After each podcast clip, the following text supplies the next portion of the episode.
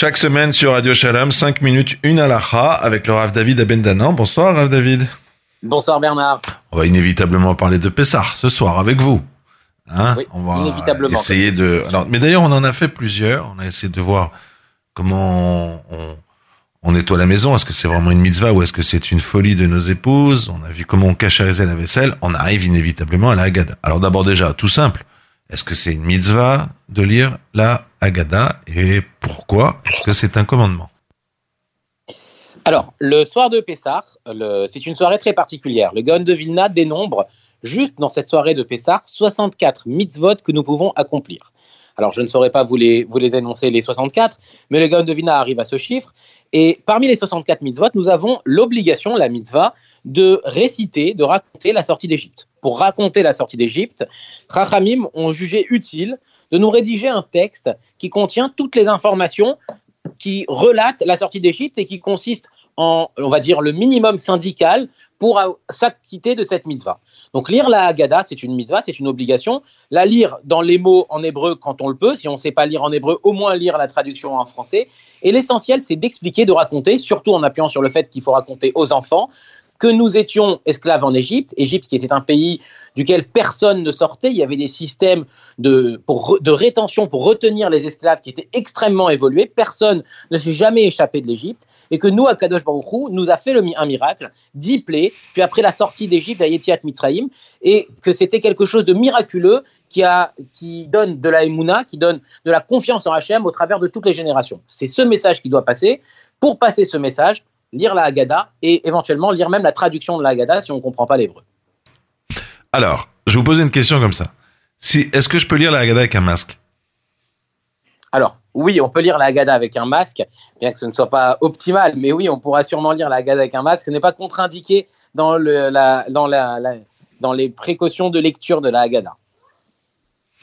Alors, on doit manger de la matzah, pour moi, c'est quand même, à part réciter, c'est la seule mitzvah que je connaisse euh, vraiment. Il y a aussi boire le vin, mais bon, la matzah. Il paraît qu'il y a une quantité. Quelle est la quantité de matzah qu'on doit manger? Ah, On ne va pas rentrer dans tous les avis. Je vais vous donner juste l'avis qui concerne, c'est le plus accepté dans la halakha. Et on va s'y tenir et on va essayer juste de développer un petit peu en partant de cet avis. On va partir du principe qu'un kazaït, c'est en termes de matzah, c'est approximativement une vingtaine de grammes. Donc pour être quitte d'après tous les avis, l'idéal c'est qu'au moment où je fais motzi, motzi matzah, je prends un kazaït, donc 20 grammes de la matzah entière, 20 grammes de la matzah coupée. Donc j'aurais pris en tout 40 grammes, encore 20 grammes au moment du korer et encore 40 grammes au moment de la ficomène. En tout, on obtient une centaine de grammes de matzah. Dans les matzot faites à la main, vous savez, les matzot rondes, matzot shmurot, ça équivaut approximativement à une matzah et un tiers. Une matzah, c'est à peu près 70 grammes, une matzah et un tiers. Ne pas oublier que le soir de Pessah, aussi bien la matzah que le vin, les verres de vin qu'on va boire, que les coupes de vin qu'on va boire, il faut les manger et les boire accoudés. Si on ne sait pas accouder, eh bien, il faut remanger ou reboire. Ah il va de s'accouder, il faut s'accouder sur le côté gauche. Un droitier s'accoude sur le côté gauche et un gaucher s'accoude également sur le côté gauche, avec la petite distinction que si un droitier s'est trompé de côté, le droitier s'est accoudé à droite, eh ben, il doit recommencer. Alors que le gaucher, s'il s'est trompé de côté, il n'aura pas besoin de recommencer, puisque d'après certains avis, il est quitte. Les femmes doivent aussi s'accouder, mais là aussi, une femme qui a oublié de s'accouder, Rav Yosef la dispense de recommencer, donc de remanger ou de reboire, puisque d'après certains avis, elle n'est pas chayevet, elle n'est pas obligée de s'accouder pendant la consommation de la matzah, ainsi que pendant le moment où elle boit les verres de vin. Les euh, grands d'Israël, les rabbinim, ont pris deux ou trois mesures pour euh, nous aider dans la situation que nous connaissons avec le confinement. Par exemple, ce qu'on appelle le bio hametz, c'est-à-dire se séparer euh, du hametz, c'est mitzvah la veille que tout le monde connaît. On peut le faire tout simplement en jetant dans la poubelle, en jetant dans les toilettes, etc. On n'est pas obligé de le brûler.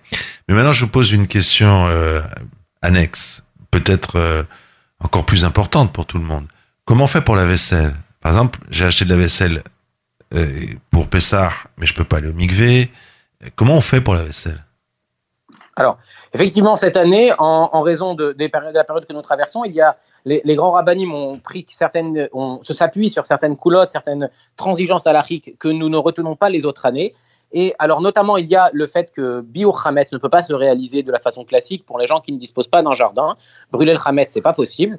Donc, par conséquent, ce qu'il préconise, comme vous l'avez dit, c'est de ne conserver à la maison qu'une petite quantité. Cette petite quantité-là, si on peut la mettre dans les toilettes et tirer la chasse. Si par contre, il y en a trop et qu'on ne peut pas la mettre dans les toilettes et tirer la chasse, ne pas jeter dans, à la poubelle une, baguette telle qu'elle, puisque en jetant à la poubelle, ça s'appelle que je possède encore du Hametz, mais verser dessus de l'eau de Javel, par exemple, cette baguette devient inapte à la consommation, elle perd son titre de Hametz, et là, après, je peux la jeter à la poubelle. Ça, c'est pour cette année où on ne peut pas les brûler. Par exemple aussi, il y a le fait que cette année, les, les rabbinim ont autorisé, exceptionnellement, de part, on va être, je ne dis pas parce qu'il y a une rupture, mais parce qu'il y a euh, une, tension ambiante qui fait que les gens se sentent mieux quand ils font des stocks, eh bien, ont autorisé à stocker du Hametz pendant Pessah. Bien entendu, il faut que ce Hametz soit stocké dans une armoire fermée. on le vend dans le contrat de vente, donc on le vend à un non-juif qui lui a le droit de posséder du Hametz pendant Pessah et on l'utilise à la sortie de la fête. Et troisièmement, pour en venir à la vaisselle, vous avez parlé de la vaisselle, effectivement, beaucoup de mikveh kelim, donc de mikveh pour tremper de la vaisselle neuve, sont fermés. Là aussi, il y a une possibilité, c'est que la vaisselle qu'on achète lorsqu'elle est neuve, eh bien, la possibilité consiste à la donner à la donner à un non-juif. La vaisselle lui appartient, ce non-juif nous la prête. Lui n'a pas l'obligation de tremper sa vaisselle au mikvé. Étant donné qu'il nous la prête, c'est pas de la vaisselle qui est à nous. Il n'y a pas cette obligation de la tremper. Il existe aujourd'hui un nombre de, sites en ligne, je vous invite à rechercher sur Google, un nombre de sites en ligne qui proposent ce genre de service. Donc on énumère les, les, différents ustensiles qu'on voudrait donner à un non-juif et eux, ils font un contrat de, de don, ils donnent et on utilise quelque chose qui ne nous appartient pas.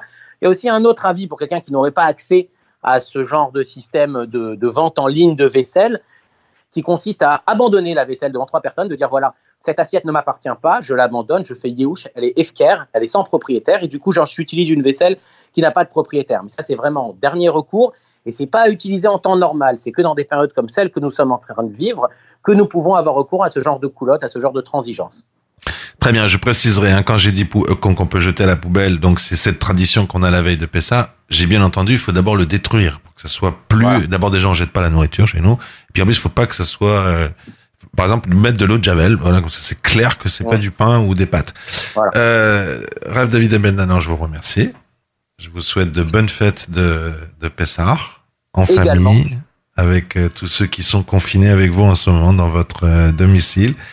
Euh, bonsoir à vous, Chak Rav David Abendana. Bonsoir Bernard, Chak